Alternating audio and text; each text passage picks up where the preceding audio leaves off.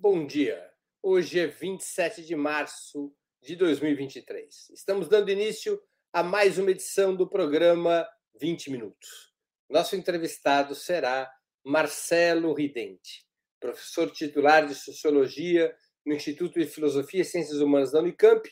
É autor de vasta obra, na qual se destacam livros como Brasilidade Revolucionária, um século de cultura e política, O Fantasma da Revolução Brasileira, Em Busca do Povo Brasileiro, Artistas da Revolução, do CPC à Era da TV, e O Segredo das Senhoras Americanas, Intelectuais, Internacionalização e Financiamento na Guerra Fria Cultural, todos pela editora da Unesp. Seu mais recente lançamento é Arrigo, seu primeiro romance, publicado pela editora Boitempo, recentemente publicado pela editora Boitempo, e que será o tema de nossa entrevista.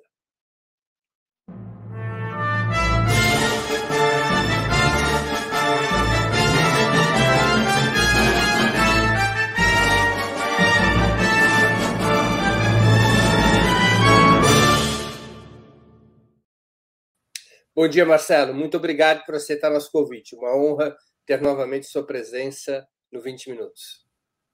Bom dia, Breno. A honra é minha de estar com vocês aqui no 20 Minutos, no Opera Mundi. Agradeço muito ao seu convite, ao pessoal todo da produção, a Laila, que, que também estão por trás, nos bastidores da transmissão. É uma honra estar aqui batendo papo sobre esse romance que mescla a vida de um personagem e dos seus companheiros com 100 anos de história da esquerda brasileira. Muito bem. Antes de iniciar as perguntas, eu queria anunciar que nós iremos sortear hoje dois exemplares de Arrigo, de Marcelo Vidente, devidamente autografados. Eu vou convidar a Laila, a produtora do 20 Minutos, para explicar os detalhes da promoção. Bom dia, Laila. Conte para a nossa audiência, por favor, quem poderá ganhar os brindes e como. É, bom, Breno, só uma pequena correção, seria um exemplar, somente. Um exemplar, perfeito. Tá é, tá? É, um exemplar que nós iremos sortear hoje. É, vale para quem fizer um super chat ou super sticker no YouTube de Opera Mundi. Se você está assistindo pelo Facebook, pelo Twitter, venha para o YouTube de Opera Mundi é, e participe através do botãozinho de cifra do chat ao vivo, enviando suas contribuições, qualquer valor que você contribuir garante a sua participação no sorteio ao final do programa, certo? Não deixem para contribuir muito no final, senão não dá tempo. Essa obra é muito gostosa do Marcelo, certo? Contribuam, super chat, super sticker, só vale super chat, super sticker no chat ao vivo do YouTube. Muito bem, então é isso, pessoal. Um exemplar autografado de Arrigo de Marcelo Ridente será sorteado entre os que contribuíram contribuírem com super chat e super sticker. No final do programa, a Laila volta para fazer o sorteio. Ridente, é muito difícil para um historiador escrever um romance. Como é que nasceu a ideia do livro? Olha, Breno, é, esse é um desafio enorme né, para quem tem uma carreira nas ciências sociais, esse misto de sociólogo e historiador que eu sou. É, mas é um velho sonho que antecedeu até a minha carreira como cientista social. É, é um, é, desde o tempo ainda que eu estava no, no, colegial, eu tinha o, ia formando a ideia. Eu publiquei na época um conto num jornal do Vale do Paraíba chamado A Revolução Maneta. Então, minha primeira utopia foi ser escritor. E no tempo de faculdade, eu fazia ciências sociais na USP também direito.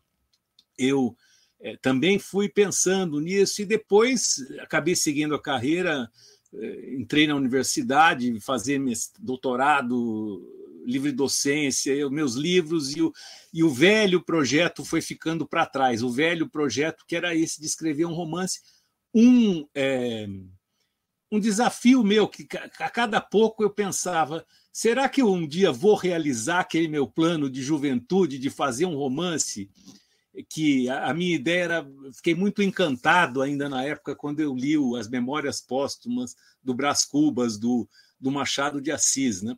E eu pensei naquele tempo, eu, eu vou escrever um dia ainda um, um, romance contando a trajetória de alguém, é, como o, o Machado contou ali, ou tentando, claro que eu não sou nenhum Machado de Assis, né? mas mas tentando recuperar a história de uma pessoa é, que fosse de esquerda e que, que, sintetizasse um pouco a história do século XX naquele personagem. Então, e, e, talvez isso até tenha me, de certa maneira, o que eu fiz nesses livros que você anunciou aí no, no começo, é, é, um pouco isso, né? É recuperar essa história do, do, de lutas sociais ao longo do século XX. E agora, no caso do Arrigo, eu, eu, o, o desafio é tratar disso não é, detalhadamente com comprovações empíricas, com demonstrações de teses, mas pela existência das personagens, né? pelos seus casos amorosos, pelas suas brigas, pelas suas alianças, pelas suas redes estabelecidas de, de amizade. E, então é, é, é, um desafio grande e eu é, tentei aí vocês é que vão poder dizer aos leitores se até que ponto eu fui bem sucedido. É, Ridente, o livro ele é narrado na primeira pessoa. É um autor que está escrevendo a biografia do personagem central, o Arrigo. Foi um jeito que você encontrou de continuar a ser um historiador dentro do próprio romance e facilitar a tua transição para a literatura? Tal, talvez sim, né?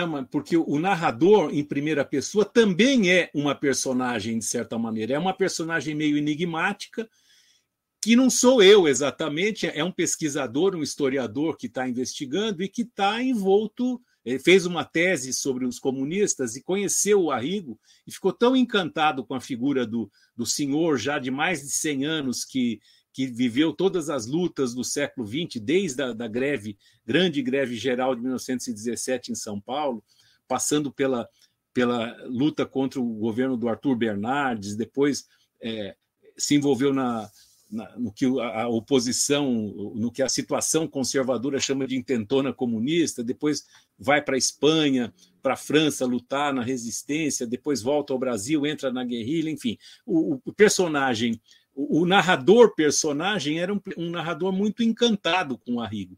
Então há um encantamento daquele narrador, mas eu ao mesmo tempo tenho que manter um certo distanciamento, um distanciamento um pouco brechtiano então, o, o encantamento é do narrador, mas ao mesmo tempo eu tenho o, o, um colega da Unicamp, o Fábio Querido, fez uma bela resenha do livro em que eu acho que ele percebeu bem esse, esse aspecto, que em parte está inspirado na, nas coisas que o Walter Benjamin escrevia sobre a história.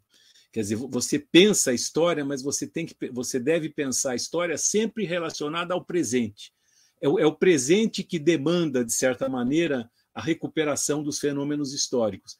E esse narrador no presente, o livro é todo narrado, essa história que vem lá desde o começo do século XX é, até o presente, é, o, o, livro vai sendo interrompido pela situação é, específica da, de onde está o narrador. Então, é o narrador do presente sempre voltando ao passado. Né? Então, é, é, é esse narrador foi um, foi um jeito que eu encontrei de, é, de criar um triângulo.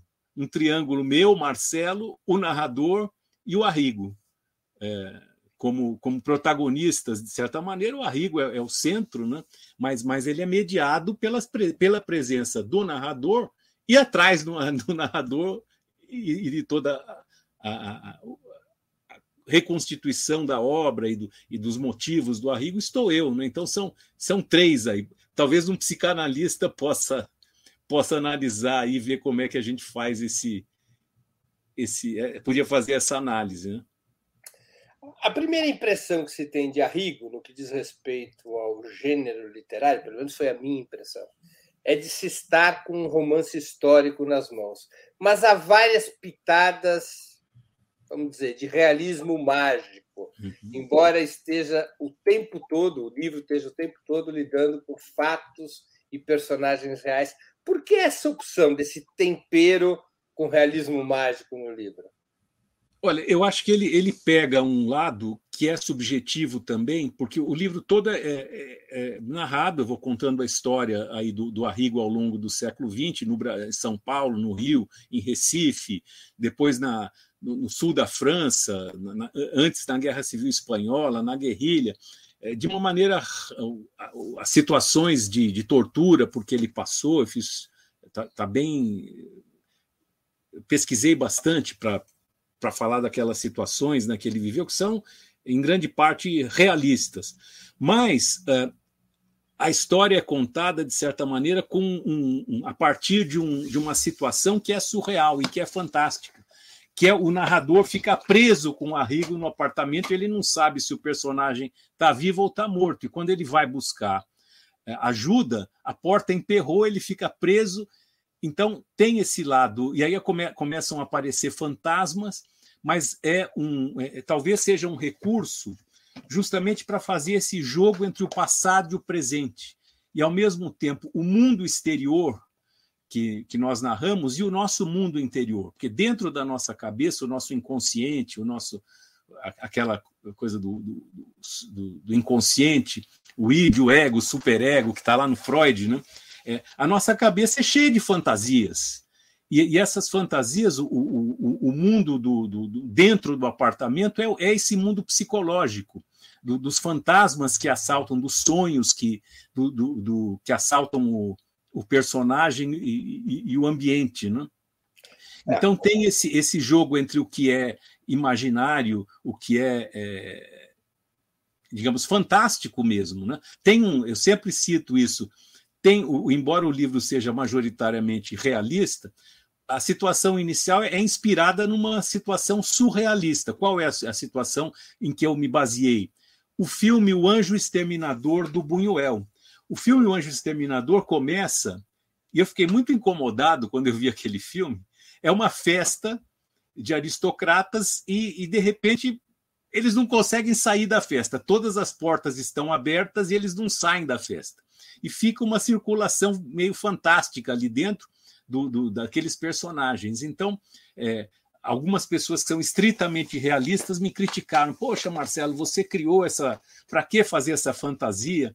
E aí eu disse a eles: olha, se vocês, eh, ao se depararem com a situação do, do Arrigo e do narrador presos dentro do apartamento, sentirem o mesmo estranhamento que eu senti ao ver o, o filme do, do Buñuel, aqueles aristocratas todos presos, é, então eu fico contente, porque essa é um pouco a ideia. Quer dizer, você, você dá uma até, até a nossa situação psicológica hoje. Né? Como é que nós estamos hoje fechados num tipo de sociedade que dificulta a nossa ação? Como é que nós saímos desse enclausuramento que nos é dado pela que nos é dado pela pela conjuntura nacional e internacional, que nos amarra de um jeito que você pode ter governo de esquerda que não consegue fazer programa de esquerda, porque que o, o sistema internacional financeiro é tão avassalador que você, de um jeito ou de outro, a gente tem que se adaptar. Então, essa situação claustrofóbica que é que é do personagem, que é em parte psicológica, eu acho que ela expressa também uma situação real, que é esse mundo que nós vivemos que dá muito, muito dificulta muito a ação desses personagens eh, que, que atuaram com mais vigor e, e, em lutas políticas ao longo do século XX.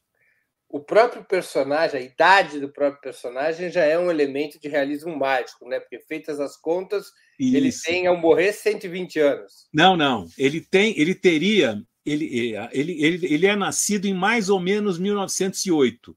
Ele teria quase 110 anos o que é um pouco estranho. Mas veja, tem um cineasta português que filmou, chamado Manuel de Oliveira, que com 105 anos ainda fez um filme.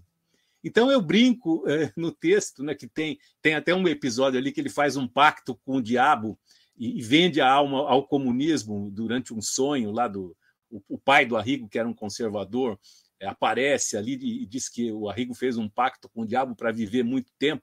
Então é, é muito raro, né? mas eu, eu até fiz um, um levantamento de, personagens que da esquerda em geral, o Henry Kissinger está opinando agora sobre a guerra da Ucrânia e da, e da Rússia com 100 anos de idade. Então não é tão fantástico assim o, o, o grande dirigente do Partido Comunista Italiano, Petro Ingrau, ele morreu há uns anos atrás com 102 anos. É, então, o, o Arrigo estava beirando, o, o, o, livro vai, do, o, o Arrigo nasce por volta de 1908, 1910. E o, e, a, e o presente do romance é ali 17, 18. É, são 100 é, anos. 18, a... né? É, que é a época que o Bolsonaro foi eleito. Né? Então, é, é, o livro cobre 100 anos. É, é, essa, essa é uma pergunta que eu queria te fazer. Por que, que vai até o Bolsonaro ser eleito e não até o Lula ser eleito em 22, dando quatro aninhos a mais de vida para o Arrigo? Porque esse livro foi lapidado. Eu escrevi esse livro em 1919. Eu escrevi esse livro. 2019. Em... Aliás, veja, estou atrasado, estou 100 anos atrasado. Estou igual ao Arrigo. Em 2019. Esse livro eu escrevi no impacto daquela, daquele fato que eu nunca imaginei que pudesse acontecer, acho que pouca gente.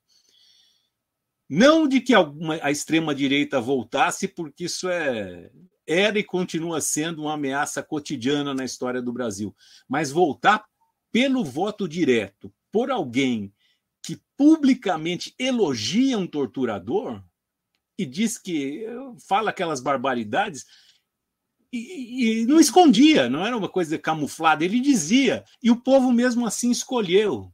Então aquilo para mim foi um choque brutal, né? Eu, eu, tinha que dar uma resposta que não era só acadêmica, é, é, tinha que foi aquilo que detonou, junto com o fato de eu estar já completando naquele ano justamente 60 anos, essa marca que a gente tem né, quando chega, vira um sexagenário e, e quer deixar uma marca que não era só de pesquisa, era também, mas era sobretudo é, pessoal, de, de, de expressão, de, de, fazer aí é, gerações de pessoas que estavam derrotadas naquela eleição, é, e a, a, a juventude, as pessoas conhecerem outras circunstâncias de, de repressão que nós tivemos e de, de avanço da, da, direita e da extrema direita no mundo, o governo do Bernardes no Brasil, a ditadura do Getúlio, é, a ditadura do Franco na Espanha, o nazifascismo na França e na Europa, o, a ditadura militar, quer dizer,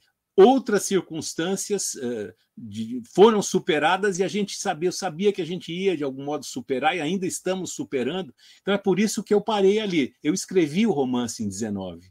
Na, na, na, então ele tem, ele tem um pouco esse é, e aí eu fui lapidando o romance, e na verdade os principais fatos, o Arrigo, o encanto da vida do Arrigo, ele diz, é a era das revoluções vitoriosas, que se abre em 1910 no México, e as últimas revoluções vitoriosas foram em 79 na Nicarágua e no Irã. Claro, cada depois disso a gente tem revoltas, mas vitoriosas não houve, né? Então a vida do Arrigo está muito centrada nesse aquilo que temporal. O, o Eric Robson chamou do curto século XX. Tá? É, é, então, mas, mas eu achei, mas eu não queria acabar ali, entendeu? Eu não podia, eu, eu queria trazer para o presente. Então eu, eu, comento na parte final do livro o fim do século, o Arrigo mais velhinho, dando palestras, eh, tendo seus amigos, escrevendo um ou outro artigo na imprensa, a, até chegar até chegar no século é, é, 21 é, e, e, aí a, a eleição uh, que. De Jair Bolsonaro. Do, do, Jair Bolsonaro, né? O inominável. Bom, como já estamos aqui conversando, é o próprio título do livro, o fio condutor da obra é esse personagem, Arrigo. Ele parece ser uma fusão de vários atores reais na história da esquerda brasileira. Quais foram as principais inspirações para construir o Arrigo? É, o Arrigo é um e é muitos, né? Ele, ele é ele mesmo. Mas de, é, é eu estava dizendo para você. Eu vou dizer três... quem eu direto vi. Como é que é? Eu vou dizer quem que eu achei que está dentro do Arrigo. Ah, então me fala. Eu achei que está, em primeiro lugar, Apolônio de Carvalho. Sim, claro. O Apolônio, inclusive, é personagem do livro. Embora o Apolônio exista como personagem, Isso. há uma construção no Arrigo. Isso. E eu vi o Apolônio de Carvalho. Isso, ó.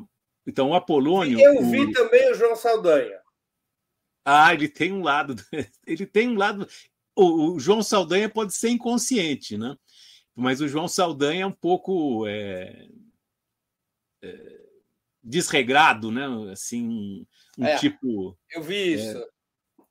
E, mas olha, tem é, o, os outros da geração que nasceram mais ou menos na época por volta de 1910. O Apolônio, o Carlos Marighella, o Caio Prado Júnior.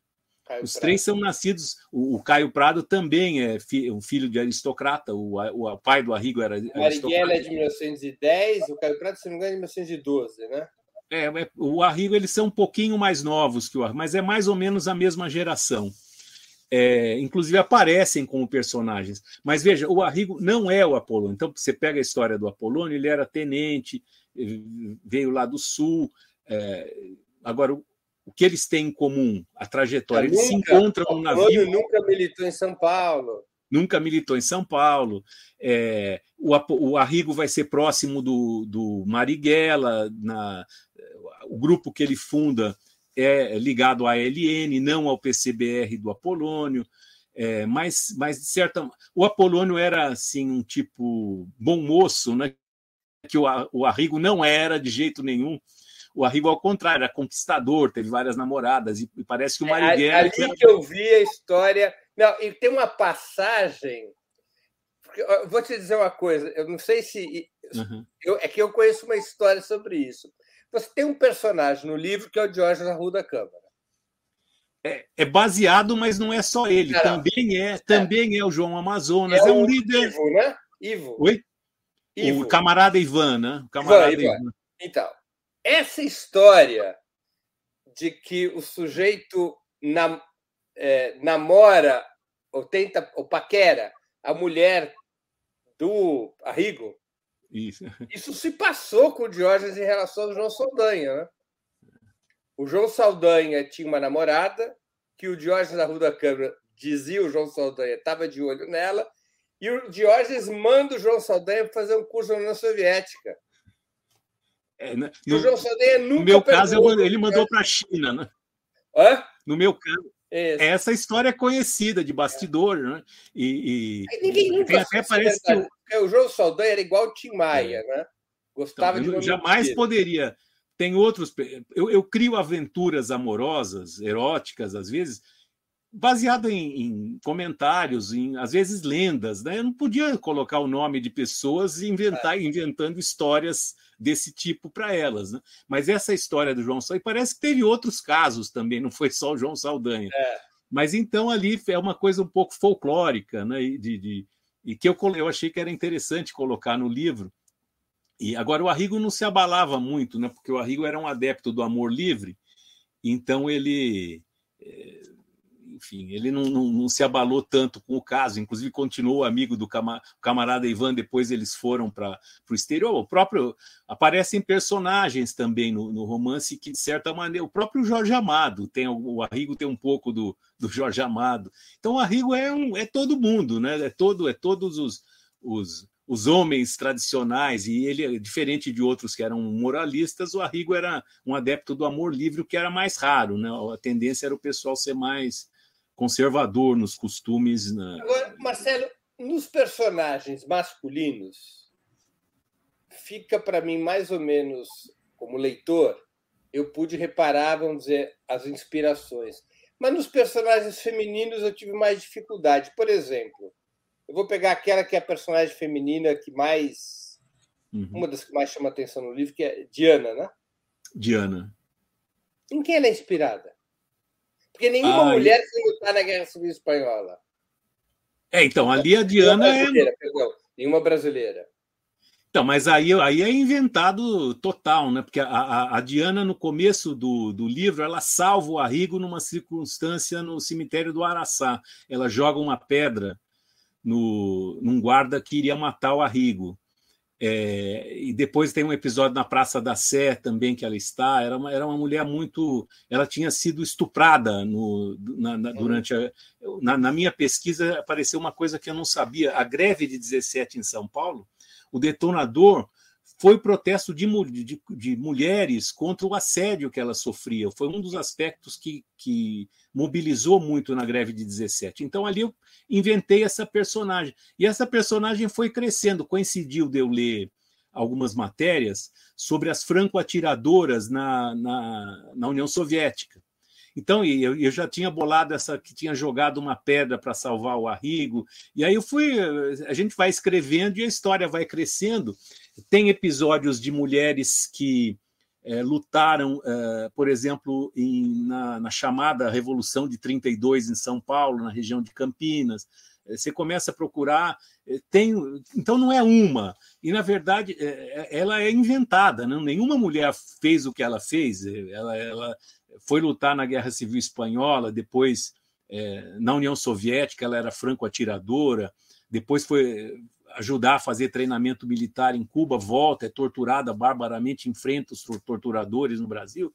Então, ela é uma super mulher, de certa maneira, né? Um, uma personagem que é, não. É difícil, aí não tem. É um os outros você pode dizer, bom, o, o Arrigo é um pouco Apolônio, um pouco Marighella, um pouco o Saldanha, mas ele não é, mas não tem nenhuma mulher com, com a, que servisse de modelo para a Diana. Ela é... ela é um pouco Olga Benário, só que brasileira, não? É, mas e uma, uma Olga Benário menos sofisticada, a Olga, a, intelectualmente. Né? A, a, a, Diana era muito impulsiva e intuitiva, né? e via as coisas muito em termos de mau caratismo bom. Ele, em todas as posições tem bom caráter e mau caráter. Ela escolhia a posição dela, mas reconhecia que tinha gente mau caráter do lado dela e, e, e naturalmente tomava suas ações com, com esses mau caráteres também.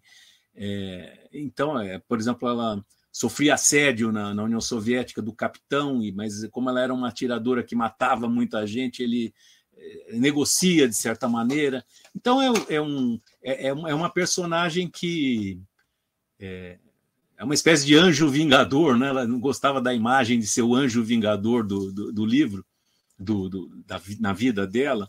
Então eu é, e outras, a Aurora, por exemplo. Agora tem uma coisa que talvez as pessoas nem sempre percebam, é que além de eu ter me baseado em personagens é, reais, eu me baseei em personagens são personagens inventadas. Então, por exemplo, a, a um, um americano, espião norte-americano, o Dr. Kilder, né?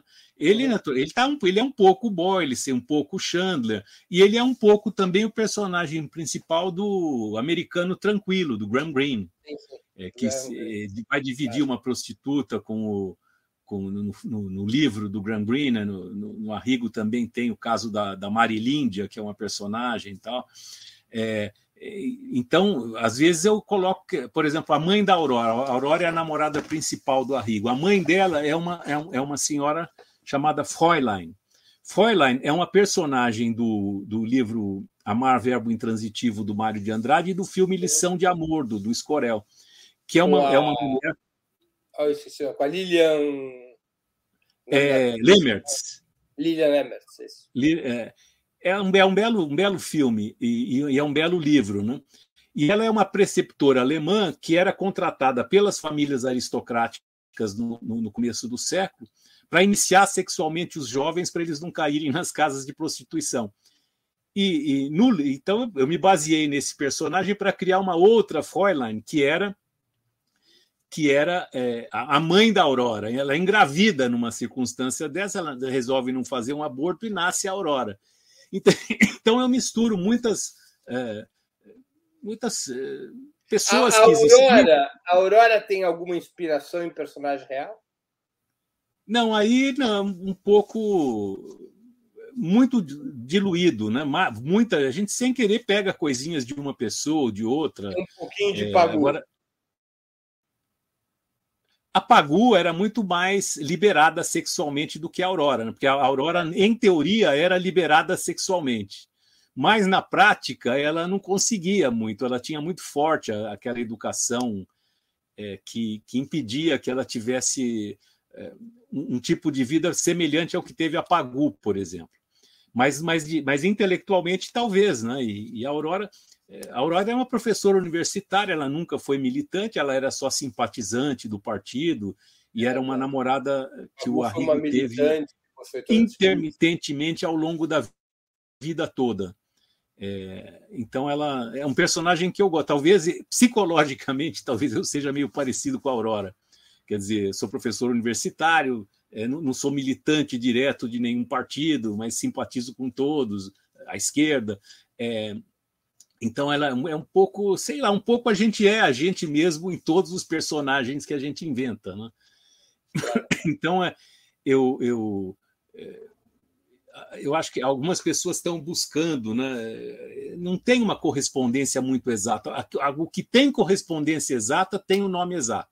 Astrogildo Pereira, tudo que está ali é o Astrogildo. Carlos Marighella, Apolônio, aquilo ali. Ou eles fizeram aquilo, ou seria 99% certo que eles poderiam ter feito. Os outros são, às vezes, tem alguns que são é, mais próximos né, do, do, de personagens que existiram, outros que são completamente inventados. E eu diria até que a maioria é mais inventada do que baseada em, em, em fulano ou beltrano. O quarteto de amigos do Arrigo, você tem o é. próprio Arrigo, a Diana... Aí, a Diana, que a gente já falou. Aí tem o, o, Lino, que é um que vai que é amigo do Mário Pedrosa e vai, vai para o lado do trotskismo. E que... Eu penso, Che, não é ele, eu não, não é ele. Porque... Eu digo, eu digo, mas tem uma inspiração no que teoricamente. Tem uma inspiração pelo que acontece na história, que a gente não pode ficar falando. Eu, eu, eu, já dei outra entrevista, eu tenho um amigo que falou: Marcelo, eu ainda não li o livro, você está dando muito spoiler. Então, o Bezuché também aparece no livro como uma possível vítima do camarada Pepe, que era um. É, e, mas aí o Bezuchet era, era militar, né? O, o, o, Lino não, o Lino era um intelectual, pequeno burguês. O Pepe é o José Dias, que era o secretário-geral do PC espanhol. Não, eu inventei, eu inventei. O Pepe é inventado. É completo. Pode ser que, quer dizer, tem alguns que você inventa, mas eles são tão verossímeis que você é, começa a achar que. O José Dias, que era o secretário-geral do Partido Comunista Espanhol durante a Guerra Civil, ele era chamado de Pepe. Ah, isso eu não sabia. É. Mas é, é que é um nome comum, né? E, claro. E, ele, e, mas o Pepe era um funcionário baixo, ele, ele, era um, ele não era um dirigente de cúpula. Ele era... É, ah, entendi. Claro, é verdade. Porque o José Dias depois ele é substituído pela Dolores Ibarruri, né? É, essa é uma coisa que eu. Do Partido Comunista é, Espanhol. Então tem o, o, o, livro, eu acho, eu, um, um dos pedaços que eu mais gosto do livro é passado na Guerra Civil Espanhola. É. Eu lembro que o meu pai falava para mim isso quando eu era menino, né? E, como a Guerra Civil Espanhola foi importante é, para entender o século XX, as, as rixas todas, né? É, então, o que eu trabalho no meu livro que eu comentei aqui. Ano... uma coisa de método. Você trabalhou com uma linha do tempo, com acontecimentos e personagens que o Arrigo deveria ter contato para poder atravessar o século XX e chegar, vamos dizer, até os nossos dias? Olha, eu, inicialmente eu escrevi é, o início e o fim do romance. E, e, tinha, e eu sabia que no meio estava a Guerra Civil Espanhola com aquele episódio central que vai ter lá na Guerra Civil Espanhola. E eu tenho os outros livros que eu escrevi que, de certa maneira, vão percorrendo, cada um ao seu modo, momentos do século XX. Então, eu, eu realmente fui seguindo aí, a partir daquela situação é, fantástica que é o, o, os dois, o narrador e o Arrigo presos dentro do apartamento, e o narrador não sabe se o Arrigo está ou não está vivo, e vem os fantasmas que vão aparecendo ao longo, ao longo do, da, da narrativa. É, isso vai sendo entremeado com uma narrativa mais ou menos linear do, do tempo histórico, que é toda, toda hora interrompido para voltar ao presente. Né? Mas é, eu fiz um, o livro em capítulos curtos, é, a moda de folhetim, com muita ação, tentando um capítulo puxar o outro, né? O leitor chega no fim daquele capítulo, quer chegar no seguinte, é, para gerar um, um, interesse mesmo de prazer na leitura. Ele não é um livro de. Ele é um livro de história, não deixa de ser, mas de história também, né? De, e, e que tem esses, essas coisas gostosas.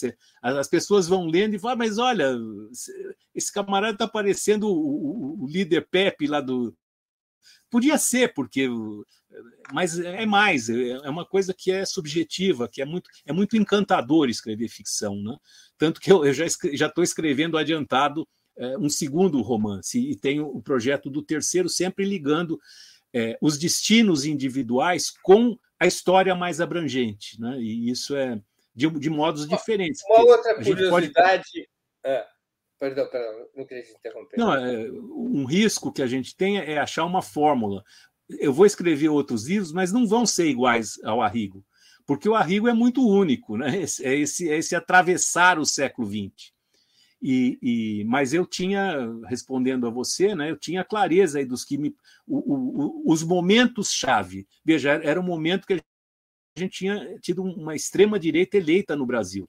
Falei, quais vão ser os momentos chave que eu vou explorar aqui? Os momentos chave de eh, greve de 17, repressão aos anarquistas eh, em seguida, depois o advento do tenentismo e o governo autoritário uh, do Arthur Bernardes, um dos mais repressivos da história do Brasil. Depois, a ditadura do Vargas. Depois, o franquismo e o nazifascismo na Europa. E depois, a ditadura militar no Brasil. Então, esses eram os momentos-chave e não eram gratuitos, eram porque a gente estava vivendo naquele momento, estamos ainda vivendo um desdobramento disso, de, da humanidade numa quadra que nos coloca é, desafios enormes é, e, e, ameaça da extrema-direita, é, em âmbito global, não é só no Brasil. Então, então eu propositalmente enfoquei esses momentos específicos como chave é, para escrever o livro. Marcelo, uma curiosidade também metodológica, não, aí não é nem metodológica, é histórica mesmo até porque me diz, digamos, indiretamente a respeito. Como é que você chegou à conexão entre o boxe e o comunismo? Eu não tinha pensado nisso, mas eu, eu acabei de falar do meu pai. Né? Meu, meu pai morreu, meu pai era, meu pai era filho de operário? Simpatizante do partidão, ele não era militante, ele era simpatizante. Meu avô não, meu avô era getulista. Né? Como a, daqui a pouco eu falo dos outros personagens amigos do Arrigo. O meu avô era como um dos personagens, que é um personagem inclusive negro, que é o Dito Cabeção, que tem que era trabalhista. Mas, mas voltando à, à pergunta, é, o do boxe. É, eu lembro que o meu pai, então, era um, filho de operário que se formou em direito na USP, e era muito raro naquele tempo. Ele chegou a participar de, um, de uma gincana na televisão, que o desafio era trazer um filho de operário que que fez faculdade. Então, é, ele, e ele, eu, meu pai conversava muito comigo. Então, é, é uma coisa quase que incrível. Tudo que eu escrevi, de certa maneira, eu, eu tenho memória do meu pai contando. E o meu pai tinha um gosto, gostava, eu achava até um pouco estranho, porque ele era intelectualizado e tal, mas ele gostava de boxe. E, então, para mim, eu achava um pouco. Ele gostava do Eder Joffre, gostava do Zumbano, gostava do, do Kid Joffre, gostava ele do Cassius, do Cassius Clay, né? era Cassius Marcellus Clay. Eu lembro, antes do Muhammad Ali, eu, meu pai falava, ah, o Cassius Clay é igual a você, o Marcelo também, Cassius Marcellus Clay, mas era um nome de aristocrata, é, escravocrata americano, ele trocou o nome para Muhammad Ali. Mas eu ainda lembro do meu pai menino falando do. E o meu pai gostava, então ele, ele me deu luvas de boxe quando eu era menino, ele gostava de brincar. Então, é... então eu, eu, acho que eu peguei por isso, é um, é um, é um lado de memória pessoal afetiva. E depois eu fui descobrindo que tinha um mundo comunista por trás do boxe, inclusive o, o Zumbano, que por acaso depois eu já tinha escrito o livro e descobri que era seu avô. E, e, então é o partido, inclusive o boxe tinha naquele tempo muito mais é, é, muito mais difusão do que hoje, né? O boxe hoje está mais apagado. Mas o Éder Joffre, eu lembro, eu, eu, eu menino vendo a, a quando o, o, o, meu pai falava, ah, o, os japoneses roubaram do Éder Joffre aquela final lá no Japão, o Éder Joffre ganhou o Arada, né? E, então eu é, e depois eu, eu, soube que recentemente tem até uma tese aí na USP falando dos comunistas e do boxe. Meu pai é, falava, ah, o boxe. Meu, é muito eu, eu, vi uma frase, eu vi uma frase do seu avô muito bacana, é, que é mais ou menos o que o meu pai falava. O, o, o, o nocaute é um detalhe no boxe. O legal é toda a preparação, é, o enfrentamento do adversário, você medir, que lembra um pouco a política, né?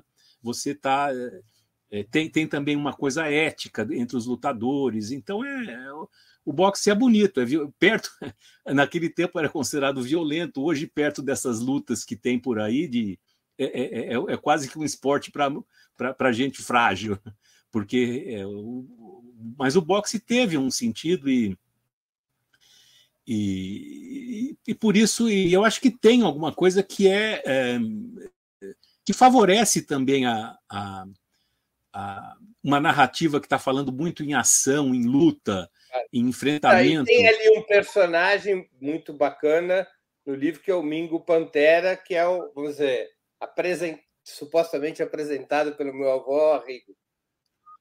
Isso, então, é, porque naturalmente o seu avô, talvez. O, o, o, o Mingo Pantera é um, é um personagem é, negro, né? Ele é, é tem dois. Tem alguns personagens negros no livro que são mais fortes, né?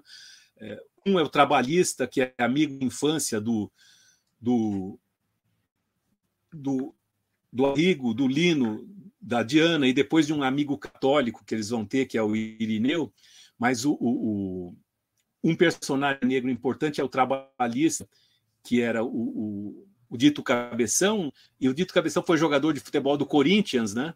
E depois é, se fez carreira na burocracia do Estado. E depois o outro grande é, é o. Tem uma inspiração real no Dito Cabeção? Não. O, o Mingo Pantera é ele é baseado Cabeção. indiretamente no, no Oswaldão, que é um cara que do não, PC não, do B. Que... Antes, antes do Mingo Pantera, no Dito Cabeção tem uma inspiração real? Ah, não. O Dito Cabeção, eu ah, tem, olha, tem uma coisa que ó, vou falar de novo do meu pai. Meu pai é, era menino, filho de operários, e estudava num colégio ali do, da região do Brás, onde ele morava. E ele tinha, ele, ele, ele disse que uma vez ele chegou em casa, e ele, já nos anos 70, chateado, ele disse que encontrou um colega é, de classe da, do curso primário. E qual era a situação em que ele encontrou esse colega, que era um colega negro? Ele disse que o professor é, chamou o rapaz na frente e disse assim: olhem esse menino, marquem o nome e o rosto dele, porque ele vai ser um grande homem, um grande intelectual, vai ser um é extraordinário.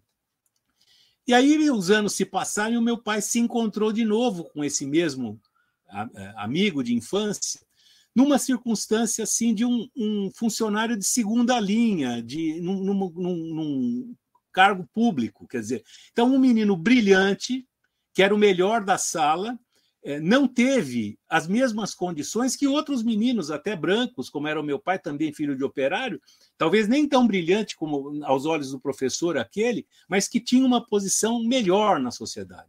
Então eu me inspirei nesse caso do meu pai para falar do, do dito do dito cabeção, quer dizer, um menino que era brilhante que foi obrigado a trabalhar muito cedo, dadas as circunstâncias da vida dele, e ele tinha cabeça grande, a cabeça grande servia ele, ele era bom jogador de futebol, cabecear a bola, e, ou seja, o lugar subalterno que a sociedade oferece para quem não é branco na sociedade brasileira. Então, eu, eu, eu, eu que é um pouco entra no, entra no esporte, entra no boxe também, né? que, é esse, que é o segundo personagem, que é, que é o Oswald, que é o baseado em parte no Oswaldão, porque a história o Pantera, né? É em parte baseado no Oswaldão. É.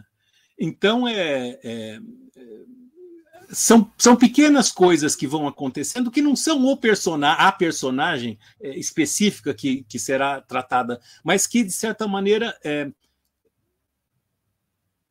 levam no nosso inconsciente ou no consciente a, a fazer ilações e a, e a, criar uma figura que é nova. Né? Então, o, o, o, dito cabeção é novo, mas a ideia brotou desse caso que o meu pai me contou. Assim como o, o Mingo Pantera, que vai ser o, herói, o herói guerrilheiro negro do livro, um homem muito inteligente, né? que, que, que foi conhecido, que fazia os tinha os cursos Stalin nos anos 50 de formação, e o Arrigo era professor desses cursos e o, e o Mingo Pantera era, era aluno, ele era um bom aluno, e o Arrigo viu que ele era inteligente. E ele foi trazido pelo. Isso eu inventei, né? O seu avô nem conhecia, nem sabia quem. Mas eu inventei que foi o Zumbano que treinava o, o, o, o Mingo Pantera. E, e, e, e, ao mesmo tempo, então, ele foi fazendo a carreira de boxe, foi convidado para porque o seu avô, que era do partido, olha as coisas estranhas, né? era, e depois você me disse, em 64 também, ele foi responsável pela, pela delegação brasileira de pugilismo nas Olimpíadas, primeiro em, em Roma e depois em Tóquio. E, e ele convocou o, o, o Mingo Pantera e, e, o, e, o, Éder Joffre, que também é da família, estava é, já ajeitando para é, arrumar um contrato. Éder pro... Joffre é sobrinho do meu avô, primo. Primo, primo é, não deixa de ser primo, né? É, então, o Éder Joffre também era amigo do Mingo Pantera e estava arrumando para um contrato, só que ele deu o azar de quebrar a mão, justo quando ele ia ser observado antes daquela Olimpíada. E aí houve o partido deu a ele a oportunidade de ir para a Tchecoslováquia, para fazer um curso na Tchecoslováquia ainda antes do golpe de 64. Então, veja como ah, os acasos e, e, as redes de relações eh, durante a Guerra Fria, por exemplo, acabam levando cada vida para um caminho ou outro. Então, quando o, o Mingo volta ao Brasil, ele é amigo do Arrigo, vai trabalhar para um, um empresário francês que era de esquerda, que no livro se chama. Eh, é, Claude Danton, Claude que é baseado numa grande é. que, é, que é baseado numa grande figura chamado Jacques Breton, Jacques que Breton. foi que, que, enfim, mas não é o Jacques Breton, entende? É, é diferente. Não posso, aquelas namoradas, aqueles casos, é tudo é. é. diferente, mas ao mesmo tempo, é, de certa maneira, é inspirado. Alguém que lutou na guerra, eu conheci, eu conheci que não era comunista, e então, os, os personagens são, é, são esses. Tem, tem o personagem católico também, que é o Irineu, né? O claro. Irineu, que depois terá dois filhos, o Lucas e o Mateus. Eles todos vão se vincular à ação popular, e os, meninos, os moços, um vai para o PRT e outro, e outro vai acabar é, na, na, tradição do, do maoísmo. Né? Um, então, é, Aí eu também escrevi sobre a esquerda, eu tenho um capítulo longo da história do marxismo no, Brasil sobre a esquerda cristã, é, que isso também baseou muito é, os personagens cristãos que aparecem que aparecem no livro. Então é um, é um no começo do livro o, o, o, o narrador é, que está indo entrevistar o, o, o Arrigo, né, disse que o Arrigo sempre falava para ele: eu só aceito que você faça a minha biografia se você falar dos meus amigos também, começando do meu tio Mário, esse é outro personagem que eu acho muito bacana, que é o anarquista, que veio da Itália né, e era primo da mãe do Arrigo. A mãe do Arrigo era uma imigrante italiana que foi trabalhar na fazenda, uma mulher muito linda, e, e, e o, o, filho do herdeiro da fazenda se apaixona por ela e rompe com a, com a família para ficar com ela. Só que ele era um cara meio chato, né? e quando vem primo maravilhoso da Itália, ela se encanta e foge com o primo, levando o Arrigo também. E o pai do Arrigo vira um homem muito ressentido pelo fato de ter sido trocado por esse anarquista italiano. E é um, é um, tipo que depois vai ser juiz e vai chegar ao Supremo Tribunal Federal, o pai do Arrigo, que é o doutor Ludovico. Então, o que aí é, é um pouco a mistura né, do, das origens. Se você pega a, composição social do Partido Comunista, tem um artigo conhecido do Leôncio que ele mostra que, em grande parte, os dirigentes eram de famílias aristocráticas, muitas vezes decadentes do Nordeste. Então, o, o, o, o Arrigo tem esse lado é, de ser herdeiro, como o Caio Prado era, de fazendeiros do café, e por parte de mãe anarquista. E ao longo da vida ele vai conhecendo aí os, os amigos que vão caindo. Um, um vai para o turismo, outro, outros vão para a esquerda cristã, outro para o trabalhismo, e, e, e, assim por diante. que eles vão aparecendo aí de uma maneira que eu tentei colocar, não artificial, né, mas muito, muito colada na, na, na vida e na experiência de, de todas as personagens. Antes de continuarmos, eu queria lembrar a vocês como é essencial a sua contribuição financeira para a manutenção e o desenvolvimento de Ópera Mundi. Vocês já conhecem as seis formas possíveis de contribuição. Assinatura solidária no site operamundi.com.br barra apoio, inscrição como membro pagante em nosso canal no YouTube, basta clicar em Seja Membro e escolher um valor no nosso cardápio de opções, super chat, super sticker durante nossas transmissões ao vivo. Valeu, valeu demais quando estiverem assistindo aos nossos vídeos gravados e o Pix a qualquer momento. Nossa chave no Pix é apoia.operamundi.com.br. Vou repetir. Nossa chave no Pix é apoia.operamundi.com.br. Além dessas seis formas de contribuição, lembre-se sempre de dar like, de clicar no sininho e de compartilhar nossos programas com seus amigos e nos seus grupos. Quem ainda não estiver inscrito em nosso canal, essa é a hora de fazê-lo. A mais eficaz de todas as armas contra as fake news é o jornalismo de qualidade. Apenas o jornalismo de qualidade coloca a verdade acima de tudo. E esse jornalismo que Opera Mundi busca oferecer todos os dias depende da sua contribuição, do seu engajamento, do seu apoio, do seu bolso. Não importa o valor com o qual possa ou queira contribuir, ele sempre será muito bem-vindo e necessário. Lembro que hoje nós teremos brindes para quem contribuir com a Opera Mundi. Um exemplar autografado de Arrigo, de Marcelo Ridente, será sorteado entre os que contribuírem com o Superchat e Super Sticker aqui no nosso canal no YouTube. Um exemplar será sorteado, repito, entre todos que contribuírem com o Superchat e o Super Sticker. Portanto, faça a sua contribuição, além de ajudarem o Opera Mundi a se fortalecer como um jornalismo que coloca a verdade acima de tudo, também estarão concorrendo a um exemplar dessa espetacular obra do professor Marcelo Ridente, sociólogo, historiador e agora estreando como romancista. Marcelo, a síntese histórica da esquerda brasileira no século XX, a síntese histórica e estética da esquerda brasileira do século XX, especialmente a da sua vertente revolucionária, comunista, é a do fracasso heróico? No caso do Arrigo, sim, né? A gente tem um. É... Eu não quero cultivar o, o, cair no fracasso e cultivar o fracasso, mas é um, de certa maneira tem um certo lado que é constatável, né? É um fracasso heróico, mas é um o que não quer dizer que o, é, as derrotas ensinam para futuras vitórias, porque o, o, não é possível. O Arrigo diz: não é possível que a humanidade vai terminar com um sistema produtor de mercadorias, que as pessoas não valem nada, as coisas valem tudo. É, que a gente tem um sistema de produção completamente irracional que destrói o ambiente e, e dificulta a vida, que cria bombas para todo lado. Isso, isso, é absolutamente irracional, de modo que é, conhecer derrotas pode ser inspirador para conseguir vitórias. É um pouco isso que, que me move, né? É, quer dizer, onde é que que é a interrogação, né? depois do anarquismo, depois do bolchevismo, do, do, dos trotskistas, do maoísmo, da esquerda católica, do autonomismo, das, dos vários movimentos uh, que se foram, que outras que outros mecanismos nós vamos inventar? O que, que nós vamos recuperar dessas experiências para as transformações futuras que nos demandam né? Nessas, nessa sinuca de bico que nós estamos com um sistema financeiro internacional é, de, produtor de desigualdades, de, de exploração, de, de desumanização, né? de, que a gente está vendo aí no, não só no Brasil, mas no mundo inteiro. Então, é, heróico, mas veja, ao mesmo tempo, o, o, o, livro não é muito mistificador, não. Né?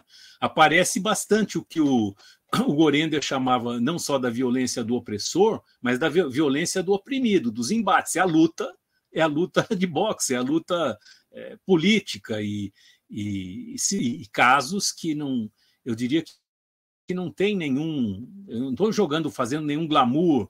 É, eu estou tentando mostrar no livro, pelos personagens, as lutas, às vezes fratricidas entre as esquerdas, o que, aliás, é outro aprendizado. Né?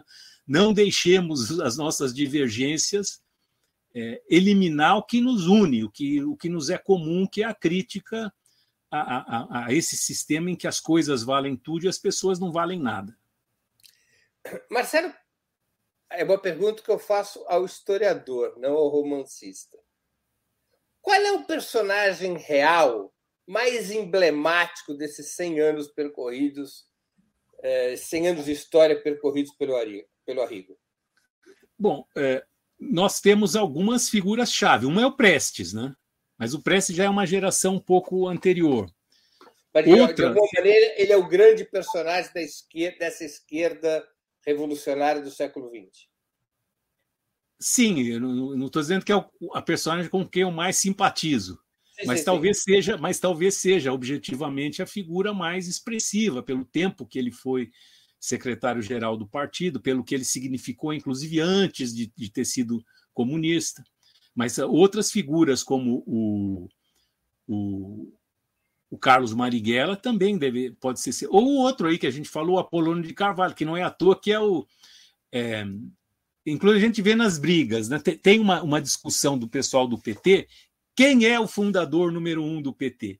É o, foi o Mário Pedrosa ou foi o Apolônio? Então, tem um pessoal que era o Mário Pedrosa, depois puseram o Apolônio na frente, tem uma certa discussão. Então, eu diria que esses outros dois personagens, o Mário Pedrosa e o Apolônio, podem entrar na podem entrar aí também na, na enquete, porque são também figuras muito expressivas da, da história da esquerda brasileira. Agora, o Prestes era o secretário-geral, né? o, o cara que foi, se a gente pensar os comunistas, que foi mais ligado a, a Moscou é, a vida toda. Mas o Prestes não. O Prestes aparece também em alguns momentos do, do, do, do Arrigo, inclusive anterior a, a, a, adesão dele ao comunismo, né? É, quem aparece mais do que ele é o Astrogildo, que o Astrogildo talvez seja um personagem que também é mais interessado em ficção. Uma célebre cena real, a história real do que o Astrogildo Pereira, fundador do PCB, ele muito jovem vai ao leito de morte do Machado de Assis. Né? Isso, e aí eu conto essa história no meio de uma circunstância específica, né? porque o, o o Arrigo, o Lino e o Astrogildo estão reunidos, escondidos num café em São Paulo. E, de repente, o, o, pai do Arrigo, que é um juiz de direito, aparece de repente, e aí o, o Arrigo fala: Bom, agora eu estou frito, meu pai aqui, que é, que é conservador, que me falando, vivendo falar com o secretário-geral do partido, e o pai dele vai direto na mesa, olha para a cara do Astrogildo e fala assim: Eu conheço você. Aí o Astrogildo gela, né? Eu conheço você porque você estava aquele dia em que eu acompanhei o meu pai, estávamos velando o Machado de Assis e você entrou na sala de repente e beijou a mão do Machado, foi até o quarto, beijou a mão do Machado de Assis e se retirou. O Euclides da Cunha ficou tão impressionado que escreveu uma resenha, escreveu uma crônica no dia seguinte, contando, e você era o representante de que estava ali das novas gerações herdando a tradição do Machado de Assis. Quer dizer, essa história da visita é verdadeira, só que eu coloquei o pai do Arrigo, que também era admirador do Machado de Assis, eu brinco todo o tempo com o Machado de Assis, é bom dizer isso, eu falei no começo, que a, a, faz parte da história do Brasil também a história da literatura. Então, quem, quem olhar vai ver que está lá o, o, Zé de Alencar, Machado de Assis, Oswaldo de Mário de Andrade, o Carlos Drummond de Andrade e o Manuel Bandeira, que é, os poemas dele através. É, esse foi um dos eixos, você falou da história. Eu peguei o eixo cronológico, mas também peguei os livros do, Drummond, o, Reunião e Estrela da Vida Inteira do Manuel Bandeira, que também vão pontuando a, a cronologia do, do romance. E então é, o, o, enfim, me, não sei se eu já estou falando muito aqui, mas, é, é. mas, mas a, essa reconstituição do, do, do, dos personagens da história é, é, uma coisa que, que passa também pela. pela é muito grande mesmo na vida do partido. Eu vou te contar aqui uma história, já que você colocou meu avô no livro. Uhum. Meu avô ele era responsável na Juventude Comunista pelo setor anti-mil, né? pelo setor especial do partido nos anos 30, que era o setor armado. Uhum. E minha avó, ele não a conhecia ainda, ela era estafeta, como se dizia na época, mensageira entre a, o Comitê Estadual de, uh, de São Paulo e a Juventude Comunista. E eles foram se encontrar pela primeira vez para cobrir um ponto aqui em São Paulo, na, no Largo Padre Périx, aqui em Perdizes. O nome de guerra dela era Iracema e o nome de guerra do meu avô era Guarani. Para você ver como o Zé Alencar tinha uma incidência direta nos nomes de guerra que as pessoas escolheram. Quando eles se reconhecem, um como Guarani e outro como Iracema, foi, começou a relação amorosa deles. é, tá vendo? É a literatura, o partido, as circunstâncias históricas, tudo, tudo juntado.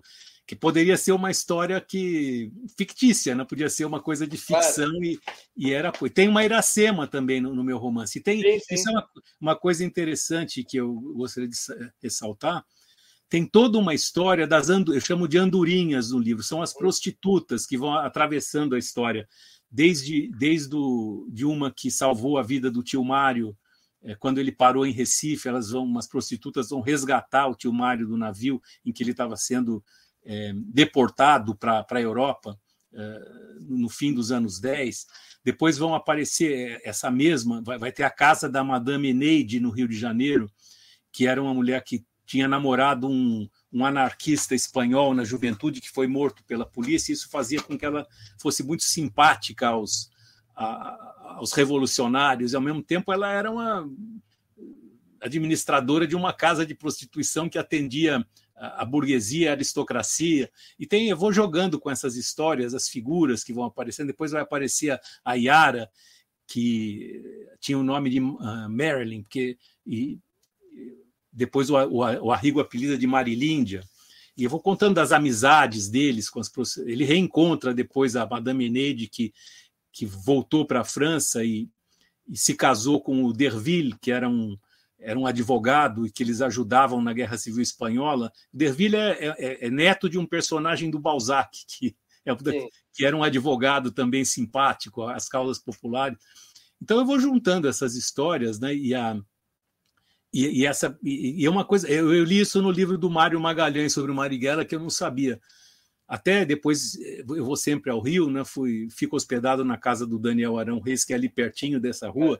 É uma rua Alice no Rio de Janeiro. E nessa rua Alice tinha uma tinha um, um escritório do partido onde havia reuniões e, e bem próximo tinha a Casa Rosa, a Casa Rosa, que era uma casa de prostituição. Hoje em dia tá, parece que tá, parece não, está lá ainda. Não sei se é uma casa de, de show, o que, que é, mas é engraçado. Então eu, eu, conto a história que o Arrigo vai no começo dos anos 60 é, participar junto com o Apolônio, justo, junto com o Cristiano, ah, ah, junto com as, o, o Apolônio, junto com o Astrogildo Pereira, que já eram velhos é, e que tinham posições secundárias no partido, mas que se reuniam de vez em quando. E ali ele encontra na rua um dia uma antiga conhecida da casa da Madame Eneide. E aí ele está com uma outra jovem muito, muito bonita que, que veio do interior do Paraná, chamada é, o apelido dela era Marilyn, e aí o, o Arrigo se encanta com a moça, que vai se chamar Marilíndia. Ele chama de Marilíndia, porque, é, enfim, vou contando as histórias, né? E, então tem as histórias, essas todas das, das mulheres, das andorinhas que aparecem que aparecem no, no, romance. Depois dessa andorinha vai ser usada por, por aquele espião americano, o Dr. Kilder, o Mr. Kilder, né, que que é, é, o nome de um seriado de televisão que fez muito sucesso na época, de um médico, né? o Dr. Kilder. Eu, eu vou contar. Aqui no Brasil não, foi, não, passou como Dr. Kilder, tinha um outro nome. Eu não lembro, mas o nome dele, o personagem, era o Dr. Sim. Kilder. Né? Eu me lembro, eu era menino e. Sim, eu, também, eu também assisti, mas aqui eu acho que tinha outro nome. Agora não estou me lembrando. E, e depois é tem então eu vou, eu vou, eu vou usando essas, essas mulheres, né? Depois ele encontra, o Arrigo encontra algumas na, na no sul da França. É, ele tinha três amigas principais, era além da, da era, era ele, ele, deu o apelido era a Concheta, a Violeta e a Julieta. Uhum. Eram as três amigas dele. Ele encontra uma delas é, depois em, em Marsella, e eles vão planejar um atentado, que esse é um atentado que existiu mesmo. Eles explodem uma, um escritório e explodem um prostíbulo é, para nazistas durante a ocupação é, alemã na, na, França, em Marsella. É, ou seja, é uma história real, mas eu enfio lá o Arrigo, enfio as, as, as prostitutas que ele conhecia e que e depois uma outra personagem feminina que eu adoro, que é a Luna, claro. é, e até vou fazer um gancho aqui. O, eu falei da Luna, falei da Aurora. A Boitempo teve a boa ideia de fazer uma coisa para divulgar que ela vai colocar no blog, que é fazer uma fazer. Ela me faz, Marcelo, faz uma playlist, uma espécie de trilha sonora. Eu me empolguei, falei, olha, um século inteiro não cabe em 20 canções. Eu fiz, eu fiz 14 é, blocos de uma hora cada um, temáticos. Então tem o Arrigo na Guerra Civil Espanhola, o Arrigo Menino com as canções italianas é, sentimentais e ao mesmo tempo as canções anarquistas, tem o, o Arrigo sentimental, tem o Arrigo e o Tempo, né? tem o Arrigo eh, do golpe de 64 ao AI-5, o Arrigo do pós-guerra, está tá aí como aparece na, o Arrigo exilado nos anos 70, Arrigo Cuba e América Latina, é, e aí as, as, as, algumas as mulheres, Arrigo e Cima. Cima é a personagem que vai levar o Arrigo para o mundo das drogas nos anos 70, no, no exílio em Paris é, o Arrigo e a Aurora, que essa é o, é o, amor grande que dura toda a vida dele, é, e o Arrigo é sentimental, né? o Arrigo e o tempo que termina a. Então eu, eu, vou juntando aspectos tanto políticos como existenciais e amorosos, e eu fiz aí uma lista de 14. É, Bacana. 14 playlists. E, e, e dá para achar no, no Spotify. Dá, a Boitempo vai colocar uh, no, no blog dela, mas se alguém que quiser clicar lá, três do número um ponto até Arrigo, vai aparecer, vão aparecer já quem quiser ver, vai vai ver o Arrigo na, começa a República, Arrigo na República Oligárquica. É, clica um ponto Arrigo, dois ponto Arrigo, até 14 ponto Arrigo, estão todos os. Quem quiser ouvir a trilha sonora do século XX, e que é a trilha sonora do Arrigo, claro, pela minha mediação né, e, e, e do personagem, é, essa é, é uma dica que eu dou para vocês. Vai estar tá no blog da Boitempo. Tá? Agradeço a Boitempo, a Ivana, a Thaís Rincos, todo o pessoal lá que deu a maior força para publicar esse livro, que eu acho que é a editora certa para ele mesmo, que é uma editora de esquerda. O personagem Arrigo chega até 2018. No entanto, fica uma impressão que o tempo atual, o tempo praticamente atual, no qual Arrigo termina sua vida, esse tempo está despido do heroísmo e do projeto civilizacional da esquerda no século XX, como se tivesse havido a transição para uma época na qual os grandes sonhos históricos parecem interditados. Essa diferença de épocas carrega essa marca apenas na ficção ou, na tua avaliação, Arrigo apenas reflete o processo do mundo real, onde esses grandes sonhos pelos quais as pessoas aceitavam morrer no século XX foram interditados? Eu, eu, acho que a própria metáfora que você chamou de é, fantástica do livro é, pra, é, é, nessa direção. Né? Eu não posso dar uma interpretação completa, mas é um pouco isso. Estamos em suspenso. No fim do livro, tem um episódio so, sobre o arquivo do Arrigo que era guardado pelo sítio da Aurora em Vinhedo, é, em que ela fala, ela olha para o Arrigo e fala assim, olha, é, desde que eu era moça, o, o, o Arrigo repetia uma frase para mim, de que a nova sociedade está nascendo, mas a velha impede essa nova sociedade de nascer. E aí ela fala assim: olha, a parteira da história até já morreu de velha e essa sociedade nova não, não nasce. Eu falei com uma, espero ter falado com umas palavras mais poéticas, mas é mais ou menos isso que ela disse. E eu acho que isso é uma metáfora. O que é ele preso ali dentro? O que somos nós hoje? Quer dizer, é essa promessa de uma sociedade nova por nascer, que não nasce, que não nasce porque essa velha, essa vetusta mantém o poder, mantém as desigualdades e, e, e aquela coisa do começo do século XX, né, atribuído a Rosa, socialismo ou barbárie a gente vê a derrota do socialismo, é, ainda que com vitórias pontuais, porque não é à toa que, por exemplo, agora a gente está vendo essas manifestações na França, direitos sociais conquistados por essa luta dessas gerações todas, que agora vão tendo tirados, porque, deixado à própria sorte, o capitalismo leva a uma destruição absoluta, desigualdade absoluta, exploração absoluta da, da, da força de trabalho. Quando não o desemprego, situação de miséria. No fim do, no fim do, do, do livro tem uma, uma passagem que o Arrigo está indo para a estação São Paulo e atravessa a Cracolândia. E ali eu, eu, eu cito eu recupero para falar da literatura, né? O navio, as cenas que o que o, o, Castro Alves descrevia no navio negreiro estão aqui pertinho de nós em São Paulo, na Cracolândia, que agora foi dispersada e está indo pela cidade. O que, que é isso? É a barbárie, é a barbárie que é a nossa sociedade.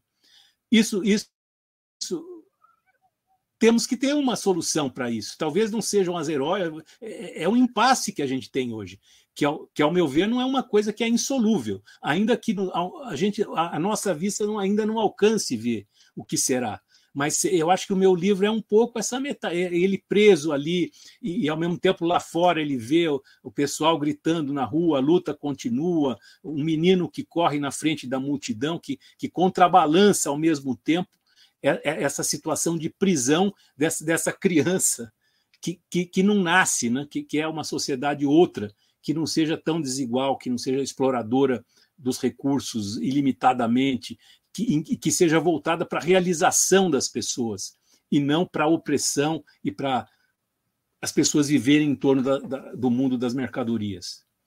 Marcelo, nós estamos chegando ao fim da nossa conversa e eu queria fazer duas perguntas que eu sempre faço eh, aos nossos convidados e convidadas antes das despedidas. A primeira, qual livro você gostaria de sugerir aos nossos espectadores? Não precisa sugerir o seu próprio. O seu próprio, eu faço questão de sugerir, leiam Arrigo. É um livro imperdível. Mas, além do Arrigo, qual livro você gostaria de sugerir aos nossos espectadores e qual filme ou série poderia indicar a quem nos acompanha? Olha, Breno, eu tomo a liberdade de indicar dois livros. São dois livros publicados pela Boitempo, dois romances ambientados no contexto da ditadura militar, que agora estamos aí chegando no, no mais um aniversário da, da ditadura. Né?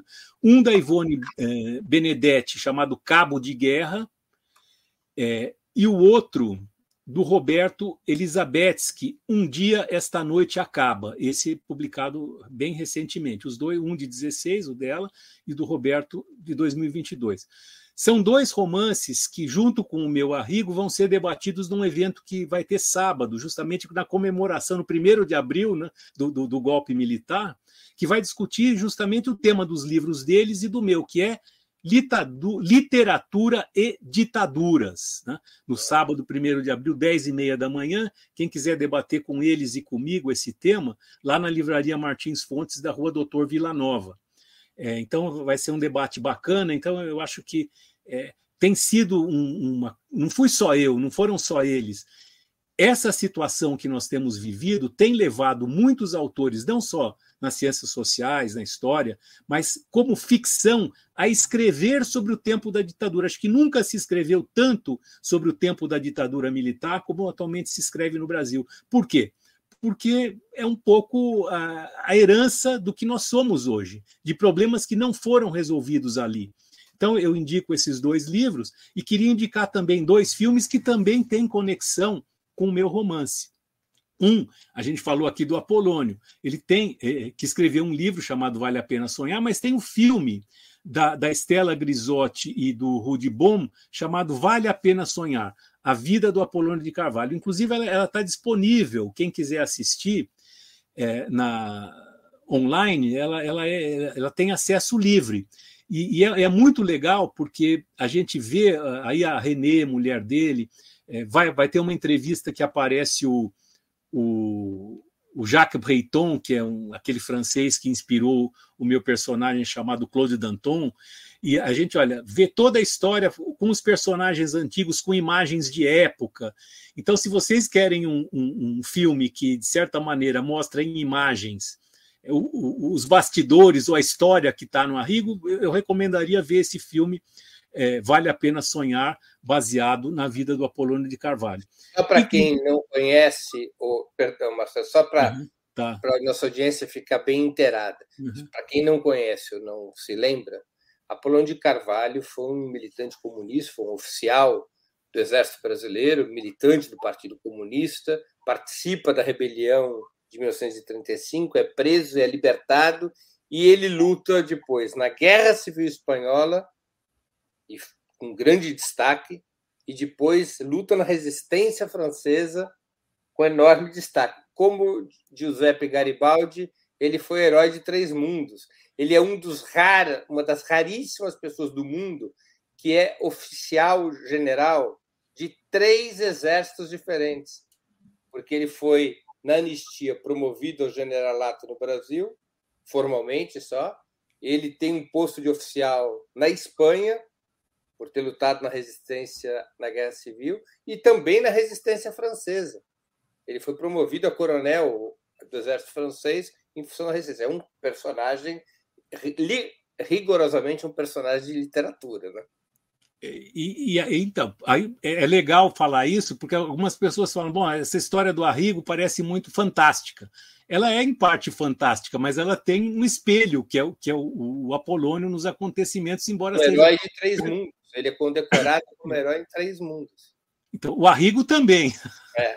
O Arrigo é menos conhecido, mas ele também vai virar um herói, um herói fantástico aí do que, que e o outro livro que também tem conexão com a história do, do meu é um livro que é um, é filme é, chamado Golpe de Ouro, direção do Chaim Litebsky, de 2021, passou no, no É Tudo Verdade, não sei se está tão fácil de conseguir, que relata um episódio que ainda é muito pouco conhecido pela historiografia, que depois do golpe de 64, houve todo um, um movimento, sobretudo a partir de São Paulo, pelos diários associados, para pedir para as pessoas doarem alianças e objetos de ouro. E podia ouro dar cheque para o bem também. do Brasil. Ouro para o bem do Brasil. Era inspirado no, no, ouro para o bem de São Paulo da Revolução de 32. E, e, e é uma coisa que é um pouco misteriosa, porque ninguém sabe onde foi parar esse ouro. Esse ouro é um mistério. Quem, quer, quem quiser saber onde foi parar, leia o Arrigo, que eu inventei um destino para esse, esse ouro. Então eu inventei o destino, inclusive com uma outra personagem fabulosa, que talvez é uma das minhas favoritas, seja uma das minhas favoritas, chamada Carmen. A Carmen foi a primeira namorada do Arrigo e ela é inspirada inspirada na Marcela do livro do Machado de Assis Memórias Póstumas do Brás Cubo. E a Carmen, a Carmen era uma oportunista, ela dá vários golpes, mas ela sempre dá os golpes e fica pobre depois. É, é, uma esperta boba, mas é uma, uma mulher que vai achar um destino lá para o ouro, né? que vai estar conectado depois com, a, com o assalto do cofre, que é inspirado também num, num, um fato verdadeiro. Então, vários fatos eh, objetivos eu vou retransformando de maneira ficcional. E esse livro, esse filme, O Golpe de Ouro, é um filme muito interessante. Conta a história da campanha do, do ouro para o bem do Brasil. Conta a história do, do ouro para o bem do Brasil, com depoimentos do, do Lima Duarte, as coisas mais doidas, não? Né? que queria entrevistar o Lima Duarte, porque o Lima Duarte sempre era do Partido Comunista e estava fazendo a campanha do Doe Ouro para o Bem do Brasil. Então tem toda uma história com, com o ouro do, do Bem do Brasil que, que eu vou eh, relatar e, ao mesmo tempo, inventar o destino desse ouro, né? que não vou, não vou adiantar aqui qual vai ser ele, mas esse ouro vai ter um, um papel importante no, no romance. Antes de encerrarmos, eu queria pedir que a Laila, produtora dos 20 minutos, se junte a nós para o sorteio dos do brinde de hoje. Laila, quem receberá o exemplar de Arrigo de Marcelo Ridente devidamente autografado e fica encerrada agora a promoção. É, maravilha, muito grata, Marcelo, pela parceria. Parabéns por essa obra incrível. Estou aqui com os nomes das pessoas que contribuíram com o Superchat e Super Sticker. A Edna Costa foi pessoa que fez a última contribuição e vamos sortear um nome, será apenas um exemplar, tá? Então vamos lá, é 3, 2, 1. Regina Kopke, é, não sei se é assim que pronuncia, mas Regina, você foi a vencedora hoje da nossa promoção. Você precisa enviar os seus dados, é, seu nome, endereço, com CEP, tudo bonitinho, para comercial@operamundi.com.br. Tá certo, Regina? Espero que você esteja aí acompanhando a gente até agora. Envia seus dados para comercial@operamundi.com.br. O endereço está na tela aí também para a gente poder fazer o envio. Parabéns. Obrigado, Laila. Marcelo, eu queria agradecer muito pelo teu tempo e por essa conversa tão interessante. Muito obrigado e boa sorte com a Rigo, que venham outros romances. Obrigado, Breno. O prazer é todo meu. O tempo voa, né? Já Estou vendo aqui, já passamos bastante de uma hora. É bom ouvir questões inteligentes e, e debater aqui no, no seu programa. Muito obrigado e sorte aí para todos nós. Obrigado, Marcelo. Também agradeço a todos e todas que assistiram a esse programa, em especial aqueles e aquelas que puderam fazer contribuições financeiras ao nosso site e ao canal de Ópera Mundi no YouTube. Sem vocês, nosso trabalho não seria possível e não faria sentido. Um grande abraço a todos e a todas.